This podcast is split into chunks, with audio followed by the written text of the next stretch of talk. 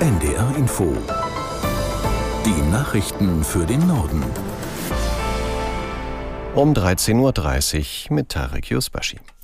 Bundesinnenministerin Faeser hat eine Einigung unter den Mitgliedstaaten zur umstrittenen Krisenverordnung des EU-Asylpakets in Aussicht gestellt. Die SPD-Politikerin verhandelt darüber seit dem Vormittag mit ihren europäischen Amtskollegen in Brüssel. Aus der NDR Nachrichtenredaktion Gisela Former. Die geplante Reform des Asylrechts soll dafür sorgen, dass weniger Geflüchtete ohne Aussicht bleiben zu können in die Europäische Union kommen. So sollen Staaten wie etwa Italien oder Polen, in denen derzeit sehr viele Migranten ankommen, mehr freie Handhabe bekommen, wenn es um deren Unterbringung und Versorgung geht.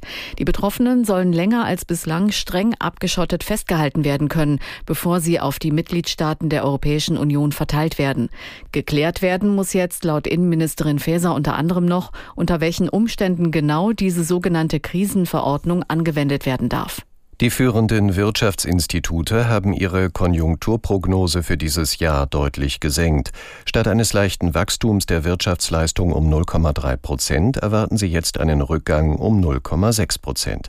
Aus Berlin Michael Weidemann. Viele Schlüsselbranchen der heimischen Wirtschaft stagnieren oder kämpfen gar mit Auftragseinbrüchen. Gleichzeitig hält sich die hohe Inflation hartnäckiger als erhofft, die Zinsen steigen und der private Verbrauch als wichtige Stütze der Wirtschaft zieht nur langsam wieder an. Es ist ein ganzer Cocktail negativer Entwicklungen, der die Konjunktur belastet. Erst 2024 ist ein leichtes Wachstum von 1,3 Prozent zu erwarten, so die aktuelle Prognose der führenden Forschungsinstitute. Bundesverkehrsminister Wissing hat Forderungen nach mehr Bundesmitteln für das Deutschlandticket eine Absage erteilt. Wissing sagte dem Sender NTV, die Finanzfragen seien in der Ministerpräsidentenkonferenz bis 2025 geklärt. Dieser Beschluss gelte selbstverständlich. Überhaupt, so der FDP-Politiker, sollten entsprechende Diskussionen schnell beendet werden. Bund und Länder haben für die Finanzierung des 49-Euro-Tickets jährlich jeweils 1,5 Milliarden Euro zugesagt, und zwar bis 2025. Eventuelle Mehrkosten sollen in diesem Jahr zu gleichen Teilen getragen werden. Für kommendes Jahr gibt es in diesem Punkt noch keine Einigung. Die Äußerungen von CDU-Chef Merz über Geflüchtete sind auf scharfe Kritik gestoßen. Bundesinnenministerin Faeser sagte, dies sei völlig unangemessen und in der Sache einfach falsch. Die Grünen-Fraktionsvorsitzende Dröge warf Merz bewusstes Spalten vor.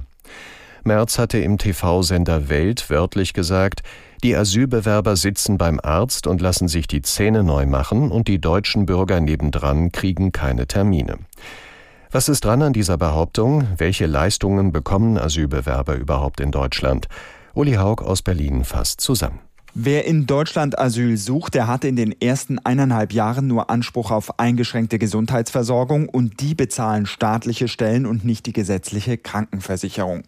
Behandelt werden Asylsuchende nämlich nur dann, wenn sie erstens akut erkrankt sind, zweitens sie unter Schmerzen leiden oder drittens schwanger sind.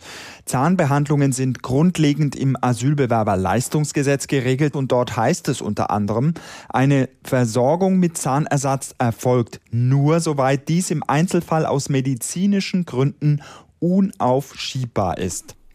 Bundesgesundheitsminister Lauterbach hat beim Deutschen Pflegetag erneut angekündigt, die Arbeit von Pflegekräften aufzuwerten. Unter anderem sollen sie besser bezahlt werden. Aus Berlin Uwe Jahn. Laut Bundesgesundheitsminister Karl Lauterbach, SPD, arbeiten er und seine Fachleute bereits an einem Gesetz, mit dem die Aufgabenverteilung im Gesundheitswesen so verändert werden soll, dass Pflegekräfte künftig mehr Befugnisse und Kompetenzen haben. Eine weniger gute Nachricht hatte der Minister auch mitgebracht. Er wies darauf hin, dass die Generation der Babyboomer nun in Rente geht und bald selbst pflegebedürftig werden könnte. Mit einer Aufwertung Entwicklung des Pflegeberufes, besserer Bezahlung und einer schnelleren Anerkennung von Ausbildungen bei Fachkräften aus dem Ausland will Lauterbach dem befürchteten Personalmangel begegnen. Die Reinigung des Brandenburger Tors nach einer Farbattacke der sogenannten letzten Generation dauert wohl länger und wird deutlich teurer. Wie das Berliner Immobilienmanagement mitteilte, sei das Farbgemisch tiefer in den Sandstein eingedrungen als zunächst angenommen. Die Reinigung werde Wochen dauern. Das Tor müsse eingerüstet werden. Die Kosten schätzt die Behörde auf eine sechsstellige Summe. Mitglieder der Gruppe Letzte Generation hatten vor eineinhalb Wochen alle Säulen des Brandenburger Tors mit orangefarbener Farbe besprüht. 14 von ihnen wurden festgenommen. Es laufen Ermittlungen wegen gemeinschädlicher Sachbeschädigung. In Griechenland haben heftige Regenfälle erneut mehrere Gebiete des Landes überflutet. In mehreren Ortschaften gab es Stromausfälle. In einigen Gebieten wurde in der Nacht eine Ausgangssperre verhängt. Aus Athen Jörg Seißelberg. Besonders schwierig ist die Situation für die Menschen in der Stadt Volos, die zum zweiten Mal innerhalb weniger Wochen unter einer Unwetterkatastrophe leidet. 80 Prozent der Stadt hätten sich in einen See verwandelt, sagte der Bürgermeister von Volos heute Vormittag. Die Stadt ist aufgrund der Überschwemmungen ohne Strom, Teile der Zufahrtsstraßen sind gesperrt. Es gilt weiterhin eine Ausgangssperre. Helfer versorgen die Einheimischen mit Trinkwasser. Nach dem Unwetter Anfang des Monats waren die Trinkwasserleitungen noch nicht wieder repariert worden. Die stärksten Regenfälle gab es in der vergangenen Nacht über der Insel Euböa nordöstlich von Athen. Mehrere Orte im Norden der Insel mussten evakuiert werden. Das waren die Nachrichten.